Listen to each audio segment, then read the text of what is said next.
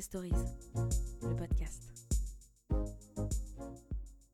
On est très heureux aujourd'hui euh, d'accueillir euh, Agnès euh, Pannier-Runacher en partenariat avec Challenge, Publicis Média et le cabinet Bain et compagnie qui nous feront le, le plaisir de poser quelques questions tout à l'heure. Et il est d'usage dans cet exercice de présenter en quelques mots notre invité, ce qui est évidemment toujours difficile, et particulièrement dans le cas d'Agnès, puisque vous aurez peut-être jeté un œil à, son parcours déjà de curriculum vitae euh, académique, c'est assez impressionnant, qui fait partie euh, des meilleures formations de, l'élite républicaine, voilà, et en plus dans le bon ordre, HEC, Sciences Po, ENA, hein, c'est l'ordre que nous préférons, évidemment, sorti à l'inspection des finances, une petite boutique euh, qui ne connaît pas la crise, euh, et qui, euh, évidemment, euh, clôt ici sur la partie académique le, meilleur de ce que le système français peut produire. après trois ans dans cette belle maison de Bercy, dont tu as toujours les, dossiers bleus avec les étiquettes blanches, voilà, ça doit faire 50 ans que c'est comme ça. C'est la continuité de l'État, d'une certaine manière. tu as choisi d'alterner euh, des expériences entre le public et le privé, ce qui était précurseur euh, d'une certaine manière, et dans différentes instances, euh, à la PHP, à la Caisse des dépôts, puis aussi dans le monde de l'industrie. La vraie industrie, c'était prémonitoire sans doute, en particulier chez, Forestia, et puis un détour un tout petit peu avant par le Fonds stratégique d'investissement, le FSI, où l'un de nos anciens d'ailleurs, Jean Dartuy, a sévi sans doute à la même époque. Oui, on je l'ai accueilli. Tu l'as accueilli, voilà. Euh, dans le privé, euh, après Forestia, tu as été euh, directrice générale déléguée de la Compagnie des Alpes. Donc voilà, là aussi quelqu'un qui a connu les cimes. et surtout une dimension internationale à laquelle tu as beaucoup contribué pour développer cette entité qui est un fleuron détenu en partie par la Caisse des dépôts et consignations. Et puis, euh, dans les années 2008 ou 2009, tu as eu la chance de rencontrer un, jeune débutant de l'inspection des finances, qui à l'époque était le chargé de mission du chef de service, donc Emmanuel Macron, à l'occasion d'un petit déjeuner. Visiblement, euh, vous vous êtes euh, séduits mutuellement, et l'histoire a, continué. tu es aussi de la promotion d'Alexis Collère, donc avec ce double parrainage, on imaginait que tu allais pouvoir euh, euh, entrer dans, le monde euh, macronien. Tu as fait un choix qui est aussi assez courageux et objectivement très atypique, on avait eu l'occasion d'en discuter, qui était de, s'investir au moment de la campagne de 2017 dans le monde politique, mais quand même par le bas, plus que par le haut, en ayant une action de terrain, non loin d'ici, hein, dans le 16e arrondissement, qui était un quartier quand même pas si simple que ça au début, ça a un peu changé, mais pas si simple que ça euh, pour le candidat euh, Emmanuel Macron. Enfin, tout évolue. Et tu as fait une propre campagne, une vraie campagne de terrain euh, dans cet arrondissement. Mais tu as aussi participé à la campagne et en particulier, tu as été à la Commission nationale d'investiture qui a eu quand même la lourde charge d'investir en quelques semaines 577 candidats sur l'ensemble du territoire et dans les métropoles. Voilà. Euh, aujourd'hui, euh, tu as donc euh, rejoint le gouvernement, un poste, je disais tout à l'heure, qui est en continuité d'une certaine manière de ce que tu as défendu, qui est la promotion, le renouveau, le développement de l'industrie française, qui en a besoin, mais qui est aussi une industrie reconnue avec des talents et des succès. Euh, on sait l'énergie que tu y mets. Euh, on entend, on voit Agnès Pannier-Runacher ici ou là intervenir euh, sur différents sujets avec sourire, mais quand même efficacité. j'espère qu'on va pouvoir en bénéficier aujourd'hui dans les réponses que tu feras à l'excellent Vincent Beaufils et ensuite à nos invités. Merci.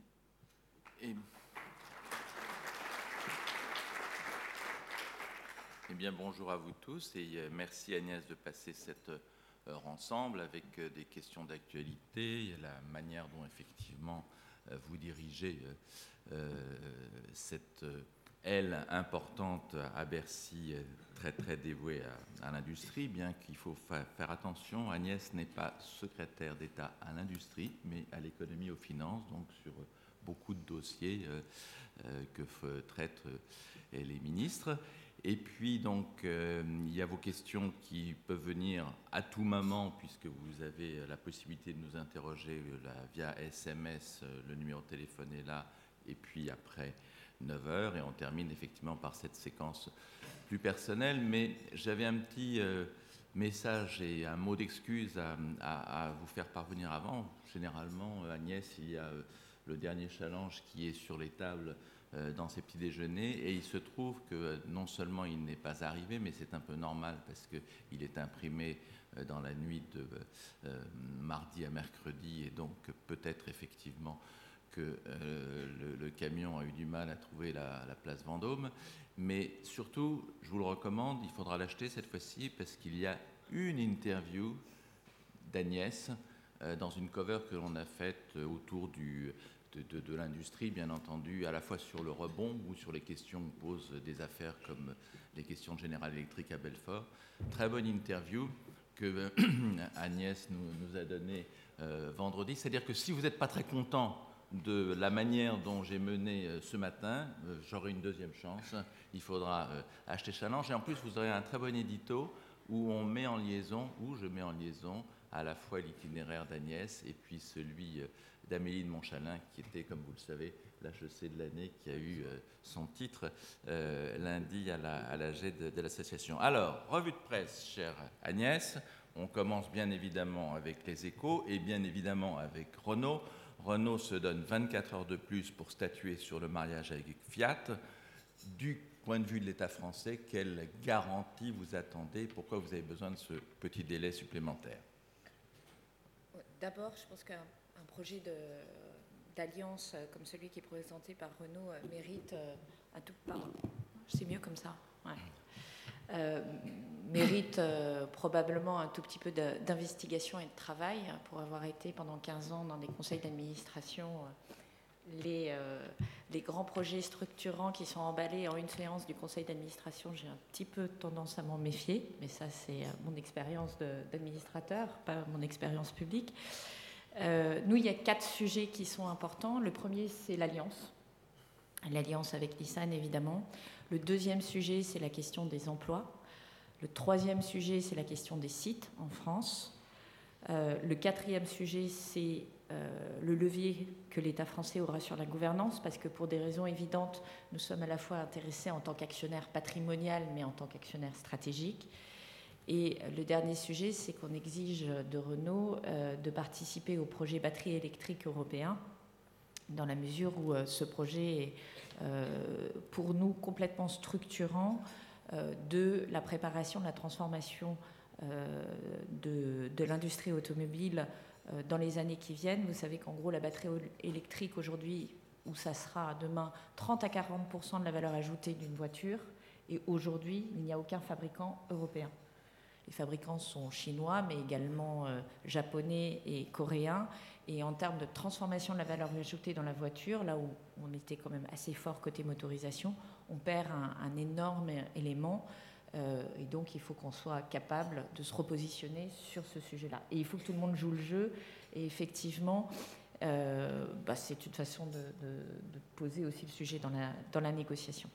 Deuxième sujet d'actualité poussé cette fois-ci par le Figaro et par euh, une chronique qu'a fait l'ancien ministre euh, Jean-Pierre Chevènement, qui, euh, ça ne vous a pas échappé, a été longtemps un élu de Belfort et tout ce qui passe à Belfort l'interpelle lui et il profite effectivement de, des mauvaises nouvelles qu'il y a à General Electric à Belfort pour évoquer le drame d'Alstom et notamment le fait que Alstom avait vendu ces turbines à General Electric témoignent du déclin du patriotisme des élites en France. Alors derrière euh, la diatribe euh, euh, d'un homme qui n'a pas généralement sa langue dans sa poche, est-ce qu'il n'y a pas un peu de vérité sur la manière dont la grande industrie a parfois été soldée? On a vu plusieurs grands noms du CAC 40 qui sont passés à l'étranger au cours des cinq dernières années.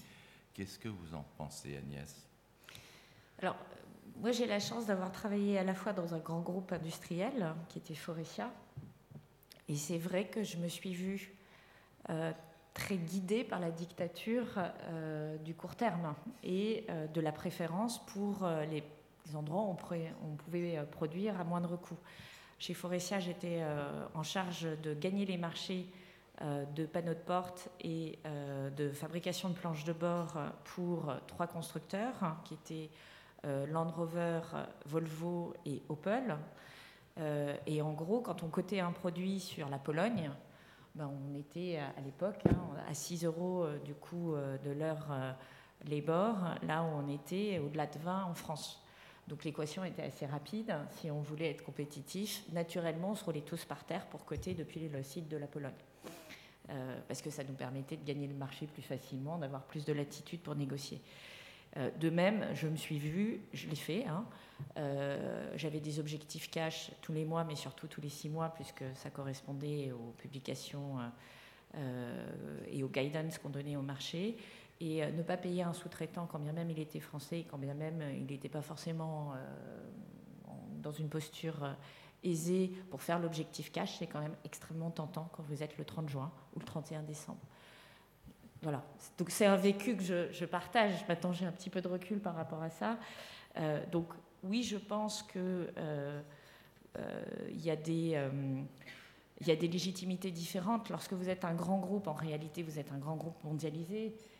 et de fait, lorsque votre marché, c'est 15% la France, 85% en dehors, déjà maintenir une plateforme française qui est supérieure à 15%, quelque part, c'est un effort. Et dans des groupes comme, euh, dans des affaires comme euh, Alstom, cette tentation, euh, cette tentation de, de privilégier ou d'aller au plus facile est, assez forte. Et je trouve que dans d'autres pays, l'Allemagne notamment, il y a peut-être un, ancrage ou une forme de patriotisme qui est plus présente. Alors on a peut-être les meilleurs patrons en France, au sens capable de se de, livrer une performance internationale, mais euh, ces grands groupes ont pu être, ou les patrons de ces grands groupes ont pu être parfois un peu euh, égoïstes, et, je ne retrouve pas cette attitude-là, et je le vois vraiment euh, dans, l'expérience aujourd'hui que j'ai, où je suis confrontée à beaucoup de patrons d'entreprises, dans les entreprises de taille intermédiaire, souvent à capitaux patrimoniaux, et qui ont une croyance dans le produire en France, ou en tout cas qui se battent pour maintenir un certain nombre de structures en France, peut-être parce qu'ils ont moins eu le une exposition grand internationale, ou en tout cas qui vivent différemment la conquête internationale. Euh, mais il y a probablement du vrai dans le propos euh, de M. Chevènement. Parce que produire à l'étranger dans la plateforme la moins chère, c'est aussi de la facilité. Et c'est aussi une facilité qu'on paye derrière parce qu'on commence à perdre euh, en, capacité tout simplement à, à piloter, en, propriété intellectuelle, en savoir-faire, etc. Donc, euh, je pense que si on regarde sur le long terme, ça se, c'est aussi, une façon peut-être de fragiliser certaines entreprises. Donc euh, voilà. Parlant de Belfort, euh, donc Bruno Le Maire y est allé lundi. Qu'est-ce qu'apporte un, voyage du ministre comme ça dans un moment aussi chaud que celui qu'on connaît là-bas? Ce que ça apporte, c'est euh, du confort et, je dirais, euh, il y a un élément de rapport de force dans la négociation qui est clair.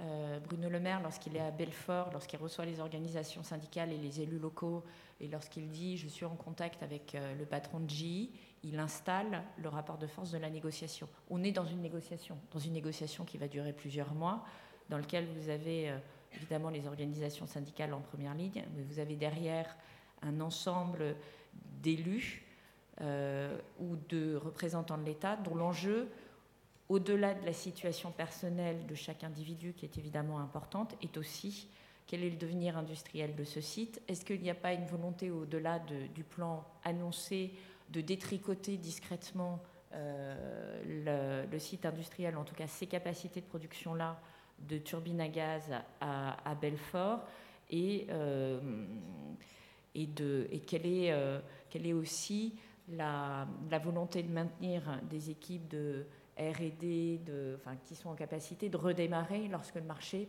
potentiellement peut redémarrer. On comprend très bien, je pense qu'il n'y a aucun doute sur le fait que lorsque vous passez d'une production de 100 à une production de 30, vous avez un léger problème de coût fixe et un problème de restructuration. Ça, c'est... Mais derrière, du nombre de turbines produites. Hein, du nombre de turbines produites, pardon, euh, et que c'est lié au marché, et que ça, c'est une donnée euh, de base. En revanche, comment vous préparez la suite Est-ce que la suite, c'est d'autres productions Puisqu'on imagine bien que GE a aussi son plan stratégique et que euh, le développement dans les énergies renouvelables, le développement dans la santé, le développement dans l'aéronautique peut aussi se faire en France, euh, et que la France a des atouts de compétitivité qui valent bien ceux des États-Unis. Je pense même qu'ils sont euh, très puissants, ne serait-ce que l'accès à l'Union européenne, voilà. Et donc c'est ça qu'il faut qu'il faut négocier. Agnès, un petit coup de chapeau via l'opinion qui vient du premier gestionnaire d'actifs au monde, BlackRock, qui salue les avancées de la loi Pacte en matière d'épargne retraite. La loi Pacte créera-t-elle des fonds de pension à la française? J'avais pas vu dans la loi Pacte euh, ce qui allait dans ce sens-là. Qu'est-ce qui fait que donc euh, Larry Fink est content du boulot que euh, vous avez fait à Bercy en fait, dans la loi Pacte, et je, le signale à tout le monde, il y a énormément d'articles. évidemment, il y a quatre articles sur l'aéroport de Paris et 200 autres articles les 200 autres articles méritent votre intérêt. Dans les 200 autres articles, vous avez euh, des éléments sur l'intéressement. J'en profite pour la séquence publicité, puisque euh, désormais, vous pouvez distribuer de l'intéressement sans forfait fiscal dans les PME. Ce n'est pas désagréable. et vous avez effectivement toute une série d'articles qui visent à faciliter et à drainer l'épargne des Français vers le financement euh, de l'économie et le financement des entreprises, et notamment avec euh, des facilités, des baisses euh, de la fiscalité sur tout ce qui est épargne retraite, plus des simplifications, là aussi, dans la façon de gérer les supports, de transférer d'un support à l'autre. Donc c'est autant d'éléments qui visent à qu'on gagne en maturité en France sur la façon de euh, placer euh, notre argent et de l'orienter clairement vers les entreprises, vers du long terme, vers de la prise de risque, mais de la prise de risque raisonnée, puisque euh, à long terme, vous jouez le cycle. Alors, grosse une de l'IB sur un rapport publié mardi de l'Observatoire des inégalités. un riche peut en cacher plein d'autres. je vous recommande la lecture, pas forcément de l'IB, mais du, rapport, parce que euh, il met l'accent notamment pas simplement sur le 1% les plus riches, sur lequel on est nous toujours focalisés, un peu les médias, mais sur les 10% les plus riches. Euh, et notamment l'Observatoire dit qu'on est riche à partir de 6 000 euros euh, de revenus mensuels pour un couple sans enfants. Donc nous sommes tous riches ici, enfin je l'espère. mais c'est une clé de lecture intéressante, peut-être sur la crise des gilets jaunes, le fait qu'effectivement il y a cette structuration des classes en France En fait, euh, ce qui est assez intéressant, parce que moi j'ai évidemment participé au grand débat et euh, comme ministre, j'ai évidemment été interpellée par beaucoup de classes moyennes. Et quand on dénouait le fil de ce qui étaient ces représentants des classes moyennes, on s'apercevait qu'en réalité, c'était des représentants des 20% les plus riches français, parce qu'on a une représentation du pays qui est très erronée, avec une concentration des rémunérations et des revenus fiscaux euh, entre, euh, grosso modo, un SMIC et, deux SMIC. Euh, et ensuite, c'est d'ailleurs été le problème lorsqu'on a supprimé la taxe d'habitation sur les 80% des ménages les plus modestes, c'est que les 20% qui restaient, ils étaient au-delà de 2500 euros de revenus fiscaux, enfin, rappelés revenus au mois. Et donc ça paraissait pas considérable et qu'on s'est dit 2500 euros, euh, on est riche, on n'est pas riche, enfin, où se situe-t-on? Donc il y a euh, un, vrai, euh, un vrai problème de représentation en France sur ce qui est être aisé, en fait, et une difficulté à se projeter comme quelqu'un qui, qui, en fait, vit bien mieux qu'une partie euh, des Français qui euh, sont assignés à résidence, qui, a été, euh, qui est une lutte au cœur de notre projet gouvernemental. C'est-à-dire que le, principal, malgré tout, le principal élément d'injustice social, c'est l'accès à la culture, c'est l'accès aux études, c'est la maîtrise des codes et c'est la capacité, par cette maîtrise des codes, à construire son propre destin et à ne pas subir ce destin. Vous avez le dernier Goncourt qui, est très illustratif de ça, de ces générations qui sont en fait complètement engluées dans, un quotidien euh, où, toutes les portes se ferment très naturellement et, avec une, un, côté révolté de l'intérieur, mais, mais, qui subissent. Donc je, euh, voilà, c'est. Juste un truc, quand, quand, Agnès vous évoquez l'inégalité des, accès à l'éducation, je, mentionne euh, cette interview de votre euh, consoeur du gouvernement, la ministre de l'Enseignement supérieur. Grandes écoles, il faut réfléchir à de nouvelles voies d'accès.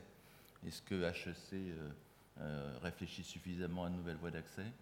Ah, En tout cas, c'est un sujet sur lequel euh, on va lancer une mission pour en fait évaluer comment s'est déformé au fil du temps l'accès de classes modestes, alors, classe ouvrière, employées, etc., dans les familles, à l'école.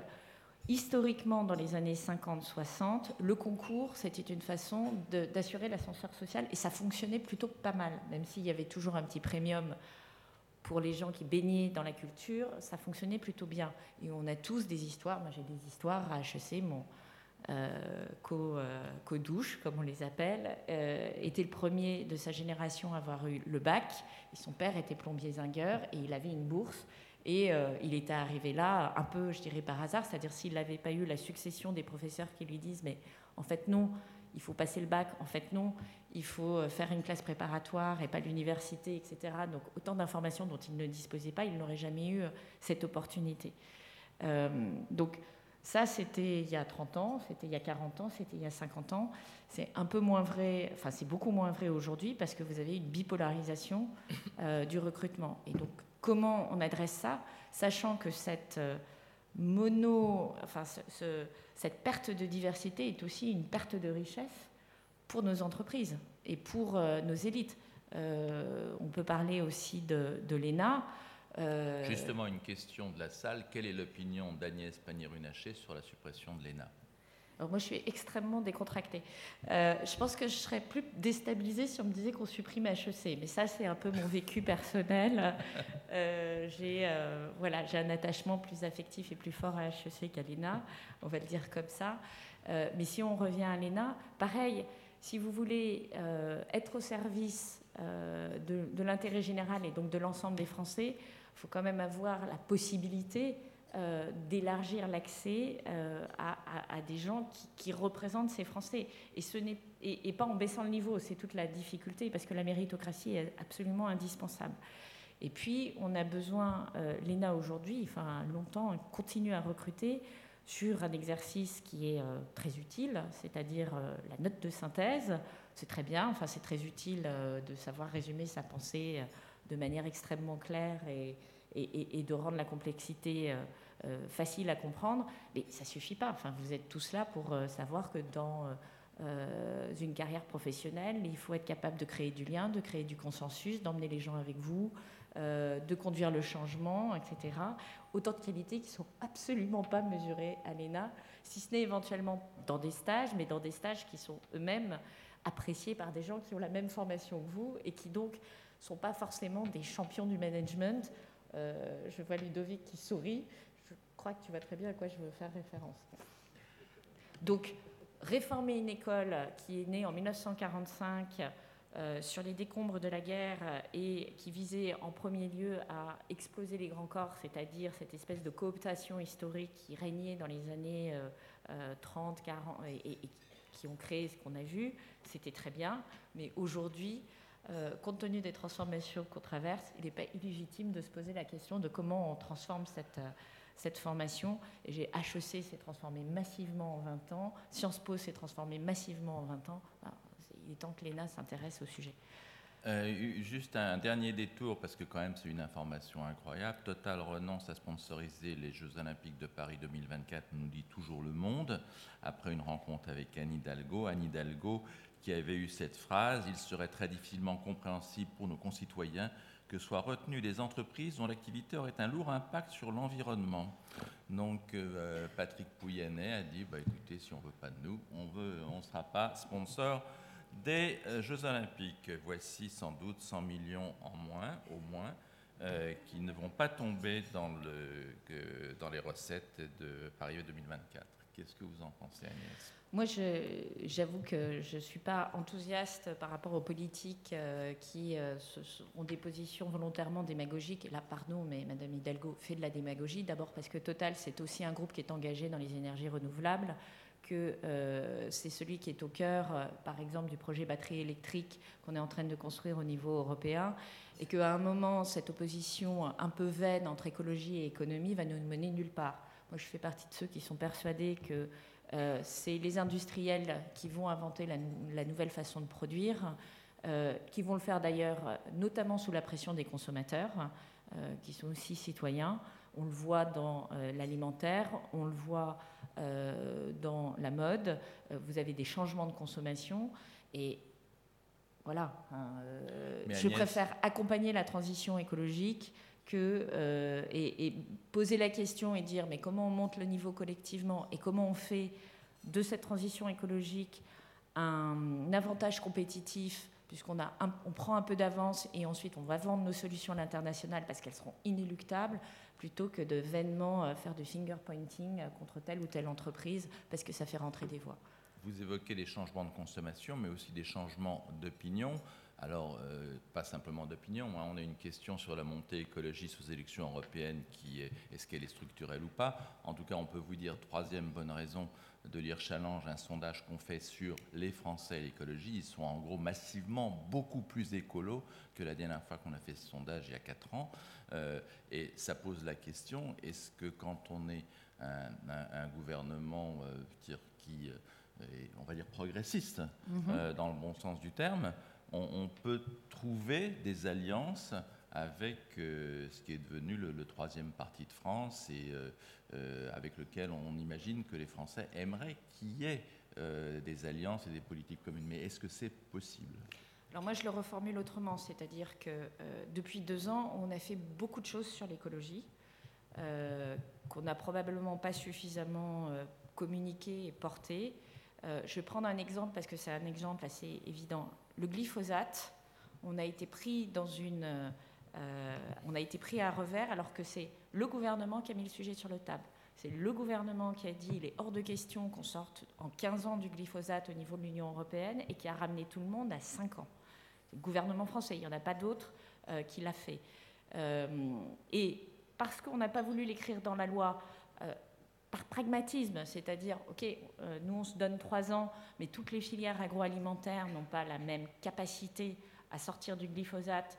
C'est possible pour la vigne, euh, c'est un peu plus compliqué pour d'autres cultures, et donc on accompagne et on ne leur met pas immédiatement le couteau sur la gorge. Ça, ça s'appelle conjuguer écologie et économie et essayer d'être intelligent. On a eu une espèce de, vague de retour où on nous a dit, vous n'êtes pas écologique, vous occupez pas du glyphosate. Pardon, mais personne s'en était occupé avant. Personne. Euh, et, de façon euh, générique, si on repart pareil, euh, si on reparle de la feuille de route sur l'économie circulaire, de l'action qu'on a eue au niveau européen pour marquer des points sur le plastique, l'usage des plastiques à, usage unique, là aussi, la France a été extrêmement instrumentale. Donc moi, je préfère être dans une version où nous sommes force de proposition, et on assume à certains moments d'être pragmatique parce que la norme et la réglementation n'est pas la seule façon de rendre le monde plus vert et plus écologique. Et que je préfère travailler avec les entreprises à des engagements que prennent les entreprises qui sont ensuite euh, volontaires mais euh, liants euh, parce qu'elles sont un peu mieux positionnées pour nous dire quels sont les 20% d'actions qui vont produire les 80% des, plutôt que d'écrire au Parlement des amendements qui sont parfois, je le dis très directement, idiots, c'est-à-dire contre-intuitifs, euh, et, qui créent et qui comment dire, qui créent de la, de la perte de valeur industrielle sans apporter de solution. Donc c'est l'option, j'ai les mains propres, mais j'ai pas de mains. Alors, bon, euh, en, parlant de créer de la perte de valeur industrielle, c'est le dossier du nucléaire qui apparaît tout de suite. Hein. Euh, la question de notre camarade Del Supex, elle disait est-ce qu'effectivement la montée des écolos va pousser euh, le gouvernement à avoir une approche du nucléaire différente, notamment dans, dans, la, dans la programmation énergétique? Est-ce qu'on peut trouver un accord avec des écolos qui ne veulent pas entendre parler de nucléaire? Alors, sur la PPE, de toute façon, on a fixé le cadre. Et aujourd'hui, il n'est pas question de revenir sur cette programmation-là. Au demeurant, le nucléaire nous permet d'être l'une des économies les moins carbonées du monde. Et lorsque euh, le prix de la tonne carbone trouvera toute sa place, on peut penser que ça sera un avantage compétitif majeur pour les gens qui produiront en France. Parce que si on retient les 250 euh, euros de tonnes qui, sont issus du rapport de l'économiste Alain Quinet, euh, qui est selon lui, la, enfin, selon le, groupe de travail, la valeur de la tonne carbone, vous imaginez bien que ça va être massif dans la façon d'apprécier les équilibres économiques d'un certain nombre d'entreprises qui sont électro-intensives. Donc, il est, je pense que cette ligne-là, on va la conserver. On n'a pas aujourd'hui, enfin, les Verts en France n'ont pas la même attitude que les Verts en Allemagne. Et si on doit aller chercher euh, des compromis et des alliances, on va le faire au niveau de l'Union européenne. Parce que vous avez une vraie histoire, notamment en Allemagne, une vraie maturité de, positionnement des Verts, qui sont des Verts qui ont l'habitude de travailler avec l'industrie. Hein. Je rappelle que l'industrie en Allemagne, c'est 23% du PIB. En France, c'est la moitié. Donc déjà, euh, les choses sont assez claires. Euh, et cette démarche-là nous va bien. Et euh, je forme des vœux. Enfin, sauf sur la question du nucléaire, pardon Agnès, parce que. Mais ils sont en train de... Oui, oui, vous avez ah. complètement raison. Oui, oui, oui, je, suis d'accord. Parce que sur le nucléaire, ils sont allés trop loin. deux fois moins cher qu'en Allemagne. Ils sont allés trop loin et vous avez euh, une montée, vous avez une une du Spiegel qui dit est-ce qu'on a tout raté? Enfin, hmm. euh, une montée de, de l'opinion publique autour de la thématique, mais en fait, on, est, on s'est peut-être peut trompé de chemin. Euh, et, on assiste plutôt à un reflux de l'opinion publique sur ce sujet-là. Alors la très grande bonne nouvelle de la semaine pour l'industrie, été euh, le rapport d'EY, pardon nos amis de Bain de mentionner euh, la concurrence, mais enfin ils ont dressé des lauriers à l'attractivité du pays. Ils ne parlent pas encore du nucléaire comme facteur d'attraction, mais en tout cas on est très bien positionné. Et pourtant, d'un autre côté, on a les dossiers donc euh, de Belfort, d'Arjo-Wiggins qui ferme, plutôt dans l'année l'usine de Blanquefort. Donc, comment est-ce qu'on arrive à faire la part des choses entre euh, ces études qui euh, nous rassurent et ce terrain qui nous inquiète? Alors, si on regarde froidement les chiffres, de 2000 à 2016, on a détruit des emplois dans l'industrie. En 2017, 2018, 2019, puisqu'on a les premiers chiffres du, du trimestre, on en crée. On en crée pas beaucoup, mais on en crée. Et quand on en a détruit, certaines années, on en a détruit 140 000. C'était des saignées complètes. Qui, euh, comment on apprécie euh, à la fois je dirais, la fermeture de sites euh, et cette évolution qui est positive? C'est une transformation, une transformation de l'appareil productif. L'industrie est une matière vivante, est un organisme vivant vous avez effectivement des sites qui ferment, mais également aujourd'hui plus de sites qui ouvrent et plus d'expansion de sites. Ça aussi, on le voit dans les chiffres, c'est assez, euh, assez clair.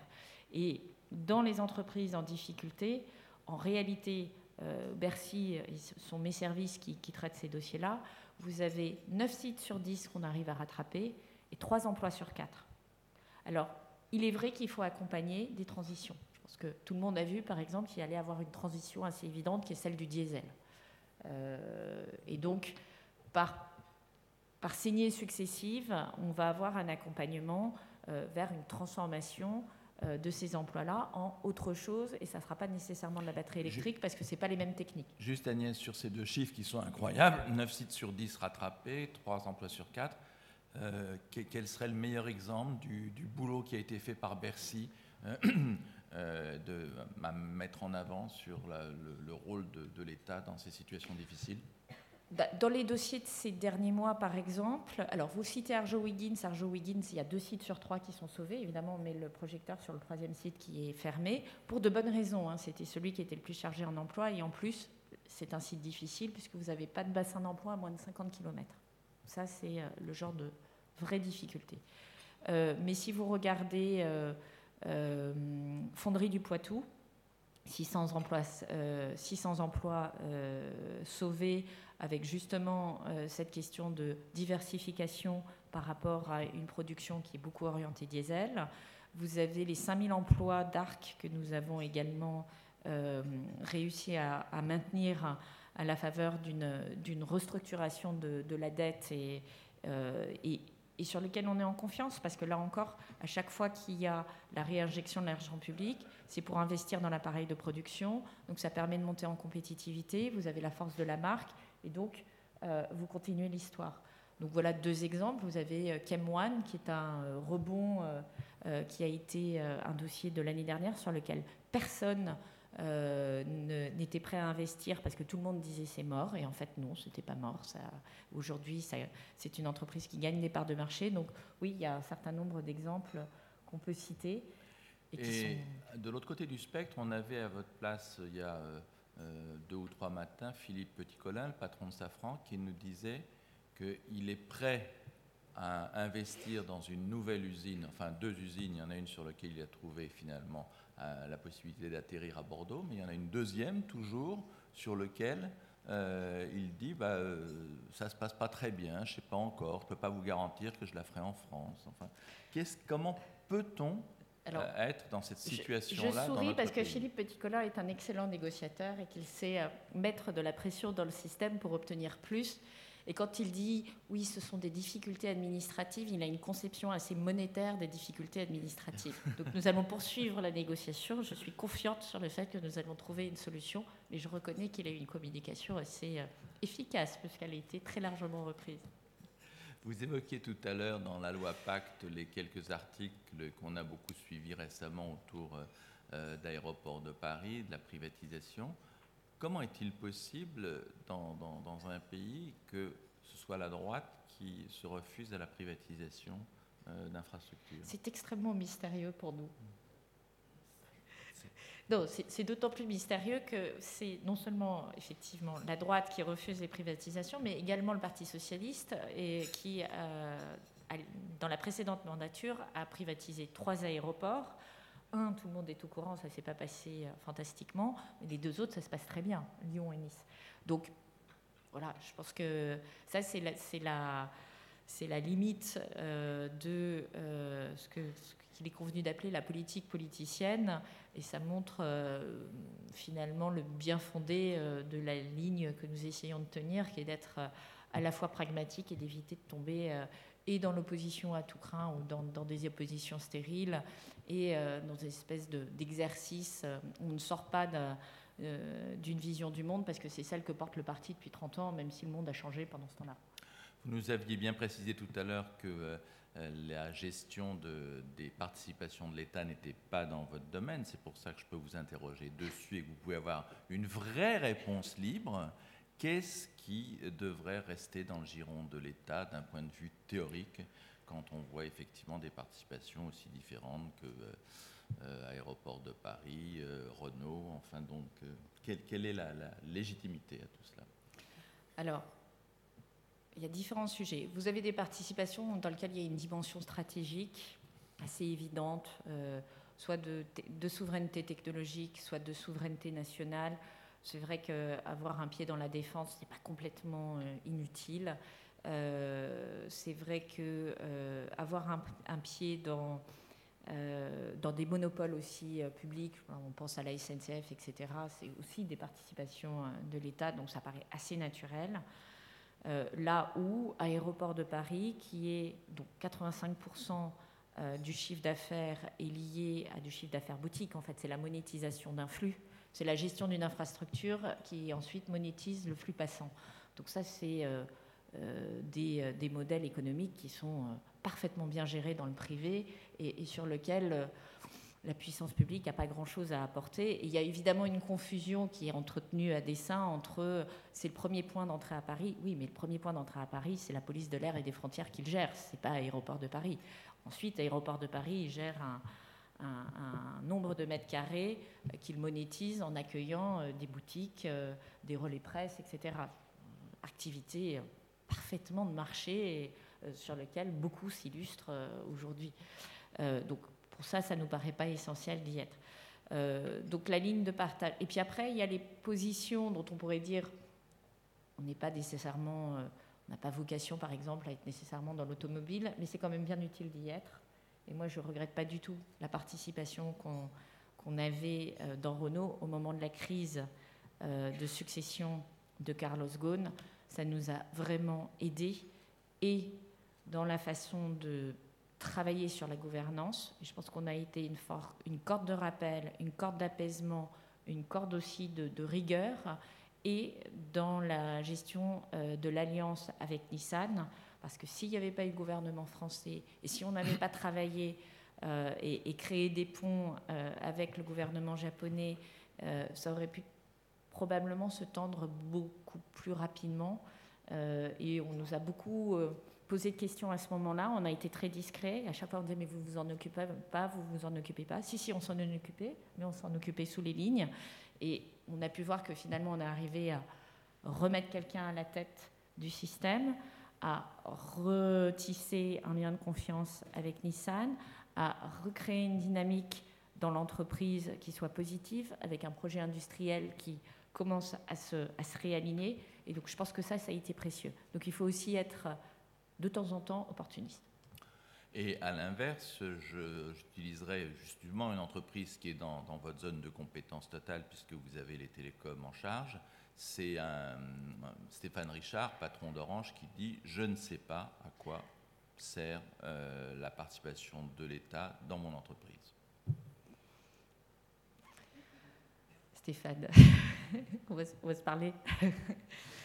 Euh, il, arrive qu'il s'en souvienne, je pense que Ludovic peut témoigner.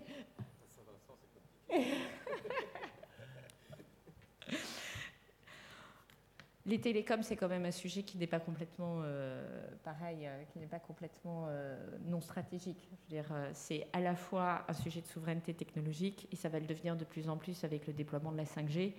Euh, c'est un sujet de puissance et de compétitivité industrielle, même motif avec le déploiement de, la 5G. Euh, et c'est un sujet d'accès à un service public de base, c'est-à-dire qu'aujourd'hui, ça, c'est quasiment aussi important que l'eau et l'électricité. Donc, euh, moi, j'y vois un De bonnes raisons. De bonnes raisons. Il faut bannir Huawei? Alors, ça, c'est la grande question. Non, je ne le pense pas. D'abord, deux choses. La première chose, c'est pas parce que les États-Unis euh, fait une bataille euh, commerciale à coup de décision euh, unilatérale avec la Chine qu'on doit s'aligner. Je pense que c'est très dangereux, très dangereux pour le multilatéralisme, très dangereux aussi pour les effets induits sur l'économie mondiale. Premier point. Deuxième point, dans cette euh, dans cette approche, euh, c'est se priver d'un compétiteur qui aujourd'hui investit massivement dans les nouvelles technologies, dans la RD, et qui tire plutôt vers le haut l'ensemble du marché. Donc j'ai pas de raison euh, de ne pas avoir quelqu'un qui tire vers le haut l'ensemble du marché. Et trois, on n'est pas naïf non plus, c'est-à-dire qu'on se dote d'outils qui nous permet, et on est en train de travailler sur un projet de loi, enfin j'ai été d'ailleurs auditionné hier par le Sénat, sur un projet de loi qui nous permet de maîtriser nos équipements 5G. Pourquoi veut-on maîtriser nos équipements 5G Parce que euh, si la 5G euh, demain fournit enfin, et le support technologique de la voiture connectée, euh, de, des interventions chirurgicales à distance avec robots et de ce genre de ou de l'usine connectée avec une myriade d'objets connectés qui participent à, une production et que quelqu'un sabote ou quelqu'un euh, bloque, ça peut devenir très problématique. C'est un peu plus embêtant, probablement. Désagréable de, se faire euh, voler ses données et euh, écouter ses communications, qui est le risque aujourd'hui sur la 4G, mais en 5G, ça peut devenir massivement tragique.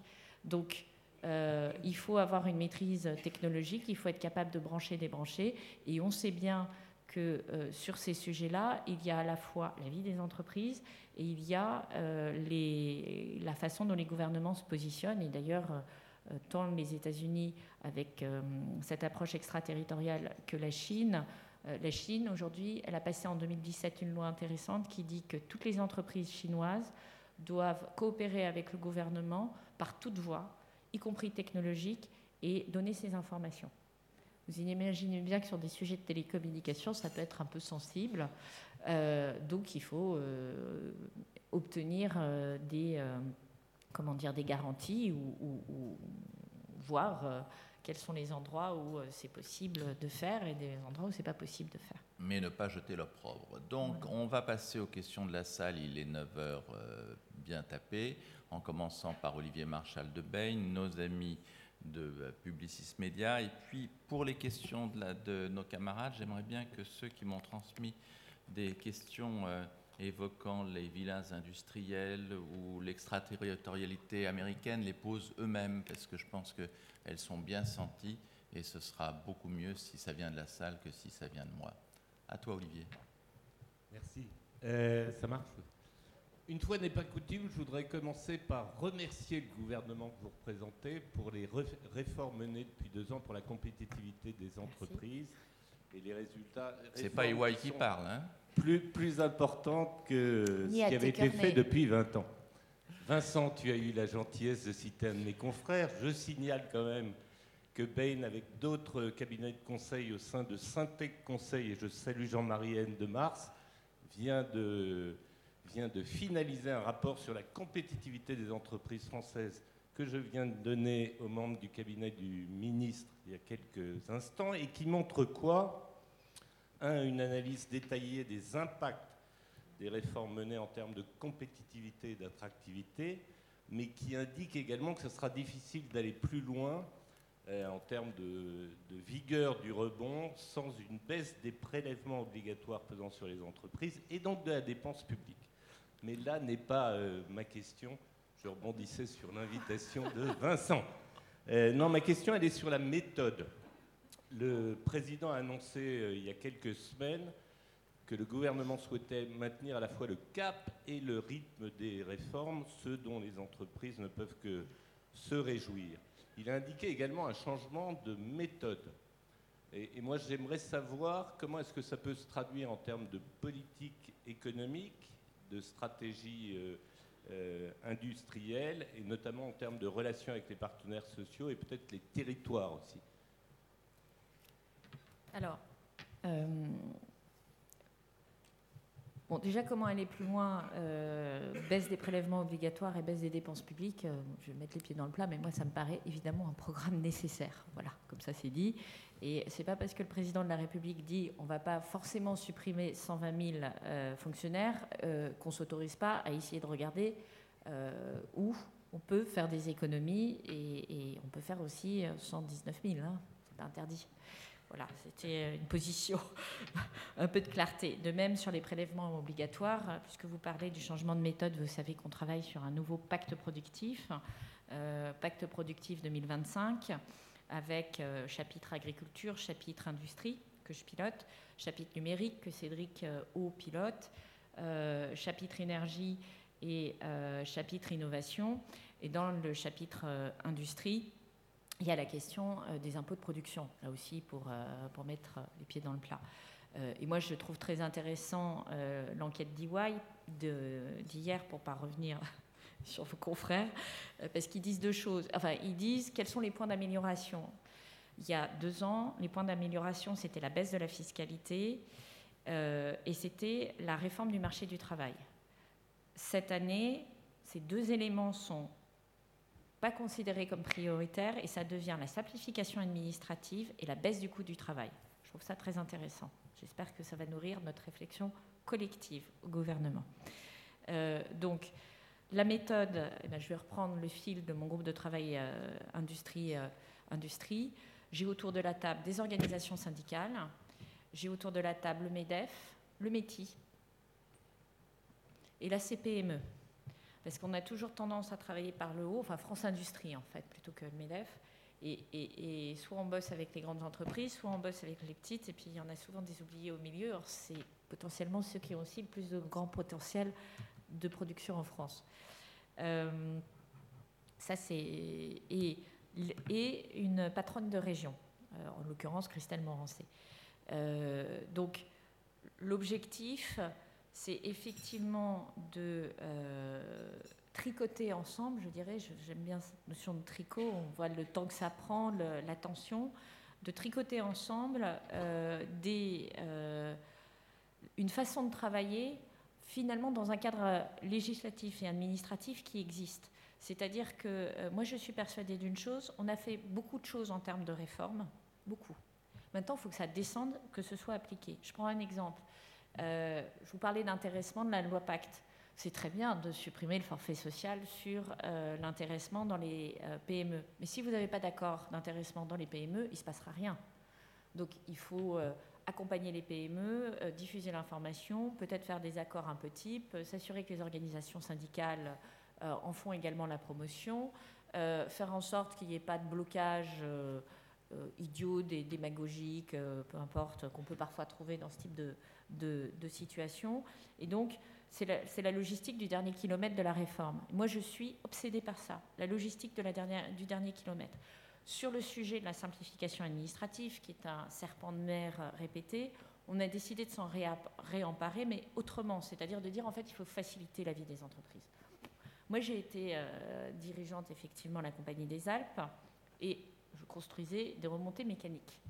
Donc, j'ai construisais des remontées mécaniques qui, en règle générale, remplaçaient d'autres remontées mécaniques avec à peu près le même point de départ et à peu près le même point d'arrivée.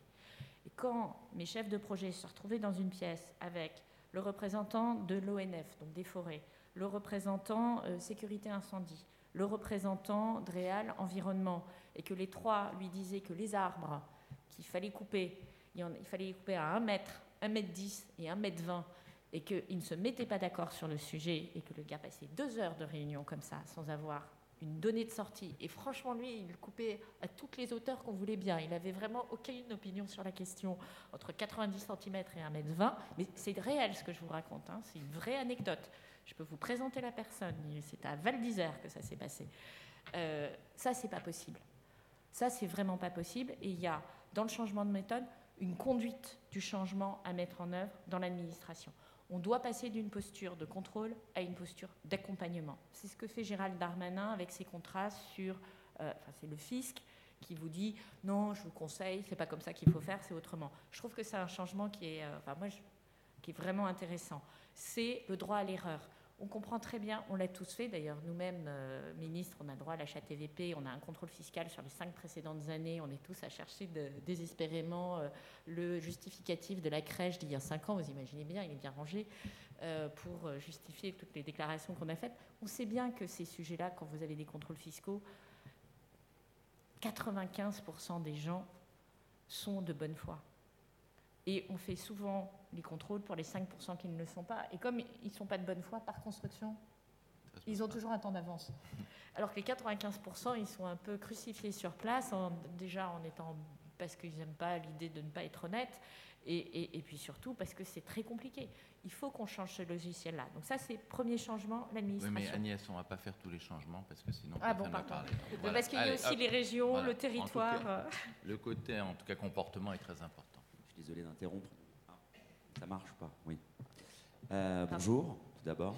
Euh, moi, j'ai été interpellé il y a quelques semaines par la naissance d'un mouvement qui s'appelle les Forces françaises de l'industrie. C'est un mouvement qui appelle un sursaut, un renouveau du tissu industriel français. Euh, l'ironie, c'est que ce mouvement il a été lancé par un entrepreneur français issu du numérique qui s'appelle Laurent Moisson.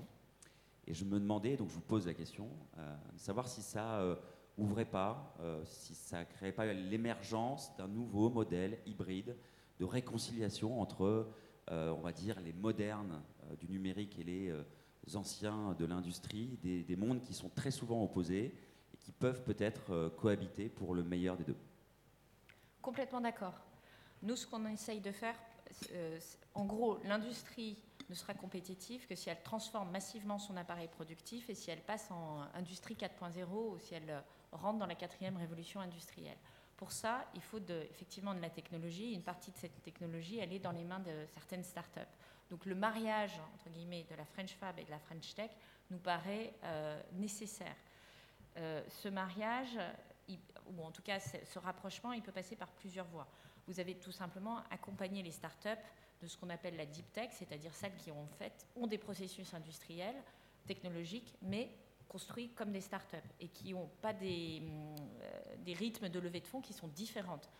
Si vous voulez prototyper une ligne de production, vous avez une avance de fonds, une mise de fonds initiale qui est beaucoup plus importante lorsque vous êtes juste à coder euh, des applications euh, pour répondre à des usages. Donc euh, ça, c'est le premier élément. On a mis 800 millions d'euros sur la table pour accompagner ces, deep tech à différents moments, hein, de fonds d'investissement, à différents moments de, de leur histoire entrepreneuriale. Le deuxième sujet, c'est de mixer les, compétences, et c'est ce qu'on essaye de faire avec le volontariat territorial en entreprise.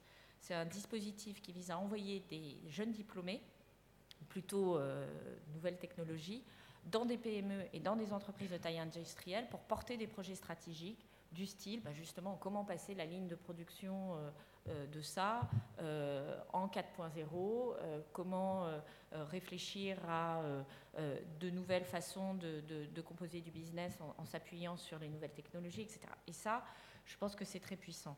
Et puis, troisième sujet, c'est tout simplement, effectivement, de mixer ces approches euh, de, French Tech dans la French Fab. Et vous avez, euh, au niveau territorial, euh, un travail qui est fait pour que les clubs de French Fab, donc d'industrie un peu à l'ancienne, rencontrent les patrons de la tech. Et le retour qu'on nous fait, c'est que c'est extrêmement productif en termes de business. Donc euh, vous avez complètement raison et nous on appuie toutes les initiatives dans ce sens. Donc pas de guerre French Fab, French Tech. Une, autre question de la salle.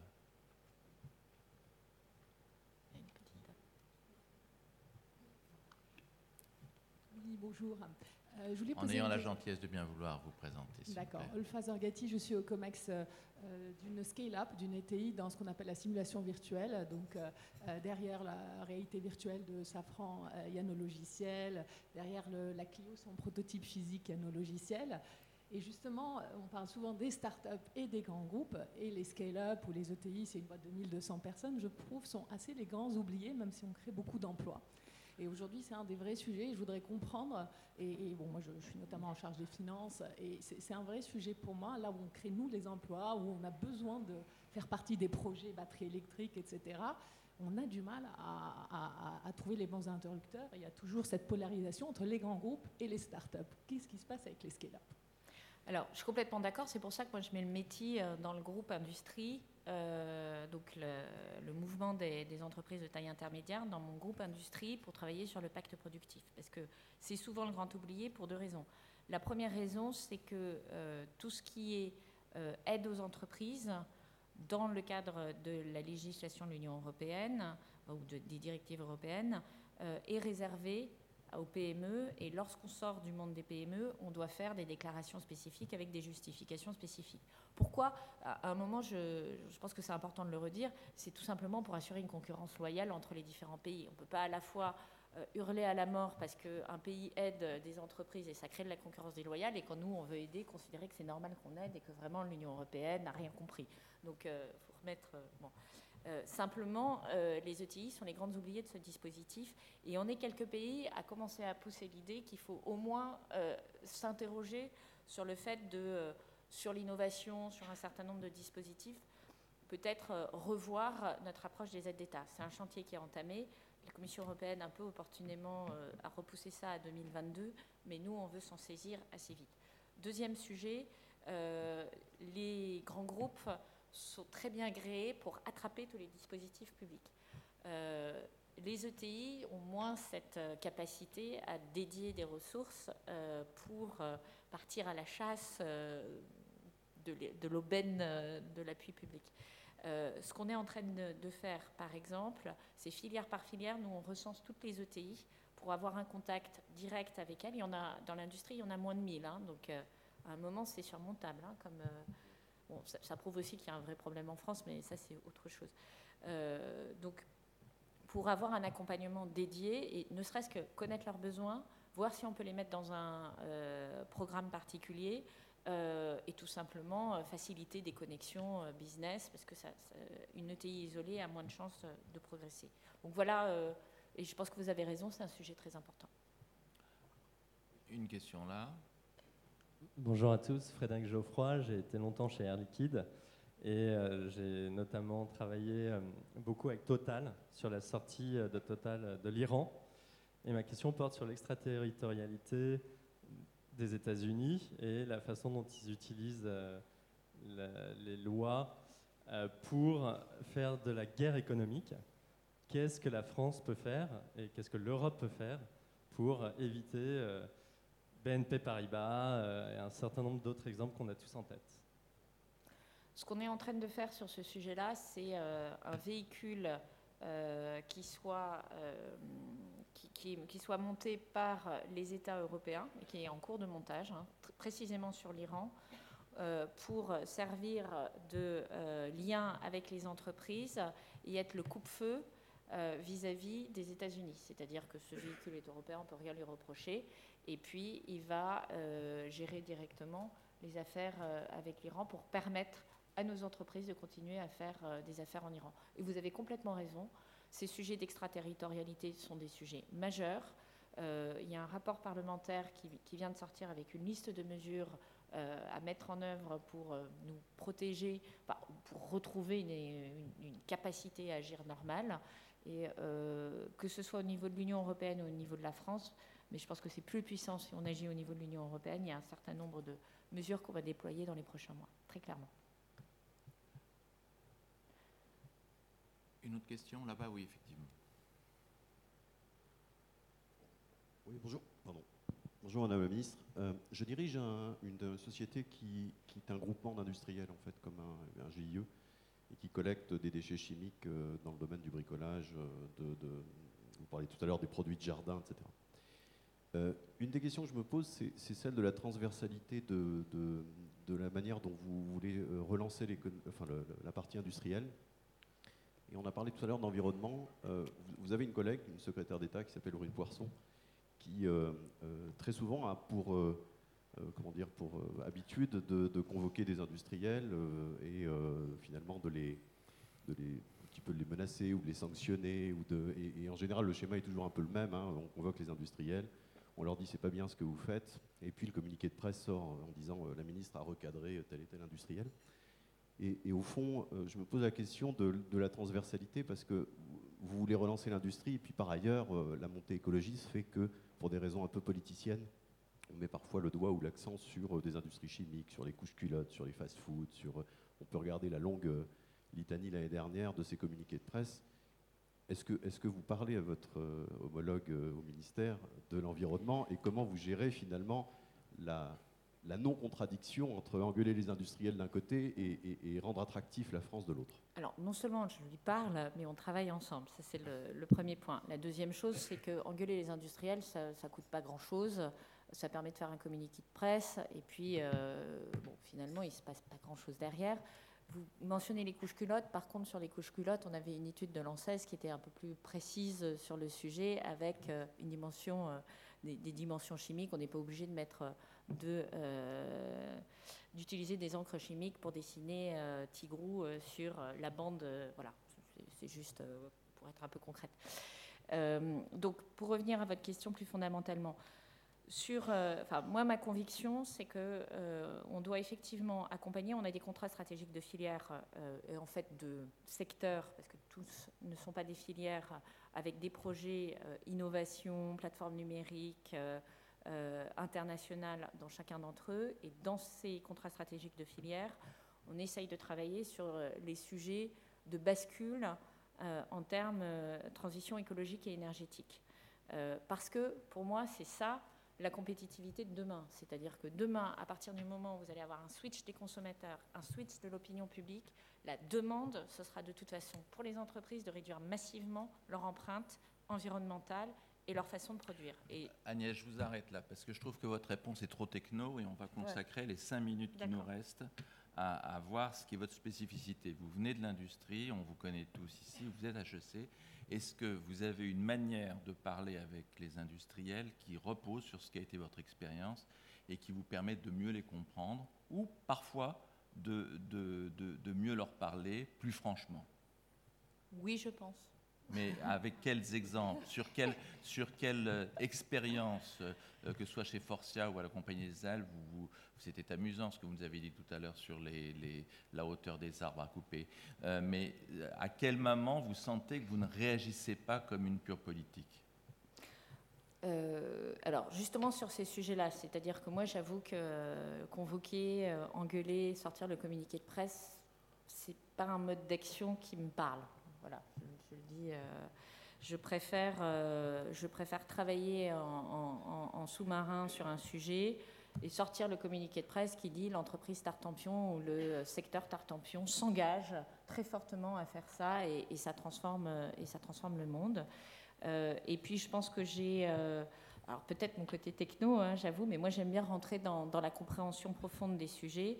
Et euh, j'ai le réflexe de savoir comment réagir à un grand groupe, parce que j'ai travaillé dans un grand groupe et j'ai travaillé à un moment où euh, il faisait froid dehors, c'est-à-dire euh, j'ai dû dégager en un mois 30% de ma plateforme. Donc je vois très bien ce que ça veut dire d'avoir une pression de marché réelle. Et lorsqu'on parle restructuration, je ne pense pas immédiatement c'est affreux, ce sont vraiment des gens qui se comportent mal. Je pense aussi il fait peut-être très froid dehors. Euh, et je sais aussi que euh, la pérennité d'une entreprise, elle passe parfois par des décisions très difficiles. Et je préfère les entrepreneurs courageux qui prennent ces décisions aux entrepreneurs qui attendent euh, d'être face au mur pour, découvrir la situation. Et je peux vous dire que quand vous traitez des sujets d'entreprise en difficulté, vous faites bien la différence entre les deux types de comportements. Ça, c'est le premier point. Euh, deuxième point, euh, je pense que j'apporte au gouvernement effectivement une parole qui est parfois assez libre et pas toujours euh, dans ce est convenu, ce qui, est convenu en termes de, ben, on a parlé de taxes, on a parlé d'imposition, on a parlé de coût du travail.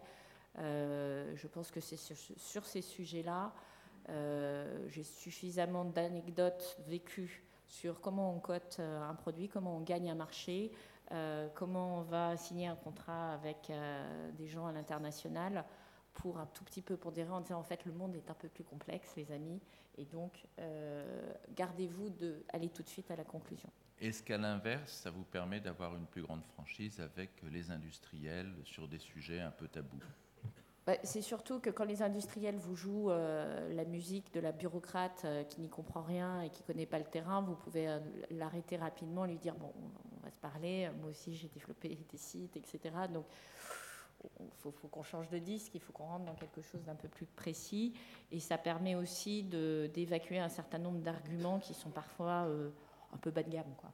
Dans cette séquence un peu plus personnelle, vous pourriez nous dire comment vous avez pris la décision de, de rejoindre ce gouvernement? J'étais en Chine, j'ai reçu un appel téléphonique auquel je ne m'attendais absolument pas.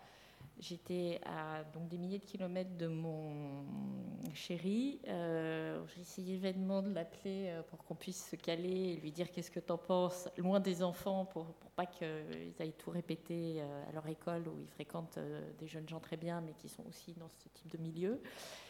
Et donc, ça a été une décision rapide, un peu difficile. Once in a lifetime, je pense que c'était ça le, déclencheur. Et quand je suis rentrée dans l'avion pour partager ça, je me suis dit, pendant les 10, 11 heures d'avion, oh, est-ce que j'ai pas fait une grosse bêtise? que j'ai pas fait une grosse bêtise Et je commence à élaborer dans ma tête les scénarios pour dire non, mais en fait, je viens de penser, j'ai un problème de conflit d'intérêts, etc., pour euh, essayer de rétro-pédaler. Et puis, bon, à un moment, il faut sauter dans la piscine. à, ce moment-là, vous étiez le numéro 2 de la Compagnie des Alpes, hein, c'est ça. Euh, est-ce qu'il n'y a pas une petite déception, parce qu'on a beaucoup parlé de vous pour euh, diriger la Caisse des dépôts Comment vous avez encaissé le fait que ce ne soit pas vous qui ben, J'étais pas candidate, donc en fait, j'ai encaissé avec beaucoup de souplesse. Je ne voulais pas l'être. Et pour terminer, euh, dans votre nouveau métier de secrétaire d'État, plus beau maman, plus mauvais maman euh, C'est une très bonne question.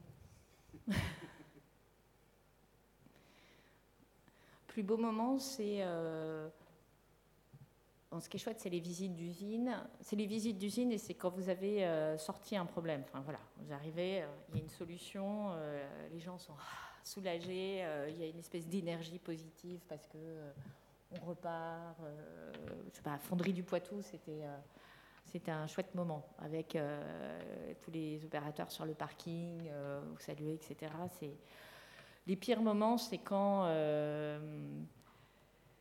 c'est c'est souvent des moments où, par exemple, vous êtes, euh, vous êtes sur un, vous perdez un arbitrage et vous avez, parce que ça arrive, et vous avez une conviction profonde que vous le perdez pour de mauvaises raisons. Par exemple? Ça, c'est le journaliste qui parle. Euh, non, mais moi j'ai des convictions fortes, effectivement, sur, euh, sur la fiscalité, sur, euh, sur l'entreprise, sur le fait que imposer des normes n'est pas toujours la meilleure façon de, d'accompagner le changement. Et, voilà, et parfois, vous voyez bien que. Il y a l'idée inverse qui est, qui est, très forte aussi, donc il faut ce point d'équilibre. Donc, Par exemple Non. Bon, alors on va je suis terminer. hyper solidaire avec mes collègues d'abord. je pense que c'est important. Et je vais te dire euh, aussi, parce qu'on parlait de Brune, objectivement, euh, par rapport à pas mal de gouvernements, on est très très solidaires ensemble. Et il paraît, pour vue de l'extérieur, que ça change la vie des gens qui bossent avec nous. Donc euh, je veux le dire aussi. Et pour finir, plus beau moment, puisque vous avez la chance d'avoir fait HEC comme nous tous, du campus. Plus beau moment du campus. Waouh euh, il y a un moment que j'ai beaucoup aimé, et d'ailleurs, euh, M. Cousy euh, était aussi, c'est la campagne pour la JE, ou les incorruptibles, puisque c'était ça le nom de la liste, à gagner. Et c'était ma liste. Voilà, les incorruptibles. À toi, Ludovic. Bon, merci beaucoup. On a, assisté. on, a assisté. J'ai essayé d'avoir un micro pour pouvoir parler, ce sera plus simple on a assisté à un grand balayage de la politique industrielle euh, française. C'est le retour de, Colbert, d'une certaine manière, euh, avec euh, les grandes entreprises, que ce soit Total sur les sujets d'écologie, que ce soit Renault avec la gouvernance, mais aussi les entreprises où l'État possède une partie, ADP et bien sûr Orange et ses relations avec ses dirigeants. Euh, mais tu as insisté sur le fait que tu étais aussi mobilisé sur euh, les PME et les, ETI. C'était l'occasion de parler d'Arjo Wiggins. Et puis d'une région dont, on n'avait plus parlé pendant très longtemps, la fonderie du Poitou. Hein. C'est vrai qu'on parlait plus beaucoup du Poitou. C'est l'occasion d'en reparler. Et je crois que tu as aussi insisté sur le lien entre les deux et l'importance pour toi qui est euh, un fonctionnement entre les grandes, les plus petites, voilà, avec le métier, avec French Tech, French Fab. Euh, on a aussi, euh, à plusieurs moments, parlé d'autres euh, domaines de politique, pas simplement de l'industrie. On a parlé de l'éducation avec l'ENA, avec HEC. On a parlé de l'écologie, évidemment. On a parlé de l'extraterritorialité. Bonne nouvelle, Donald Trump est en train d'arriver pas très loin, donc vous allez peut-être pouvoir en rediscuter. Et puis, je voudrais quand même retenir des éléments sur la méthode. On voit bien qu'il y a une méthode propre, il y a un style propre à Agnès. Je pense qu'il n'y a pas grand monde qui, en tribune, reconnaîtrait, euh, accepterait de se faire arrêter par un journaliste en disant oui, c'est vrai, c'était un peu techno ma réponse. Donc euh, bravo pour cette, euh, cette humilité. Bravo à Vincent pour la question, mais bravo à Agnès pour la réponse. Et puis j'ai noté quelques formules aussi, tricotées ensemble. chacun comprendra ce qu'il voudra. La logistique du dernier kilomètre, voilà, ça aussi on aurait pu y passer un peu plus de temps. Et celle que j'ai préférée, parce qu'on connaissait pas de bras, pas de chocolat, mais maintenant j'ai les mains propres, mais j'ai pas de mains. Je trouvais cette formule très intéressante à réutiliser. Voilà, c'était donc bien une matinée tout en énergie, tout en franchise. Euh, en énergie et pas simplement parce que tu parles de batterie, hein, on le voit dans ton, dans ton style, en franchise, en efficacité et en humilité. Merci beaucoup. Et juste avant, je dois vous dire que le matin HEC du 25 juin, euh, où nous devions accueillir Ben Smith, va être décalé. Ce sera l'occasion sans doute pour lui de euh, préparer sa réponse à est-ce que Air France peut euh, sponsoriser les JO 2024 compte tenu de son empreinte carbone. Voilà, merci Agnès. Soyez que Orange augmentait sa participation.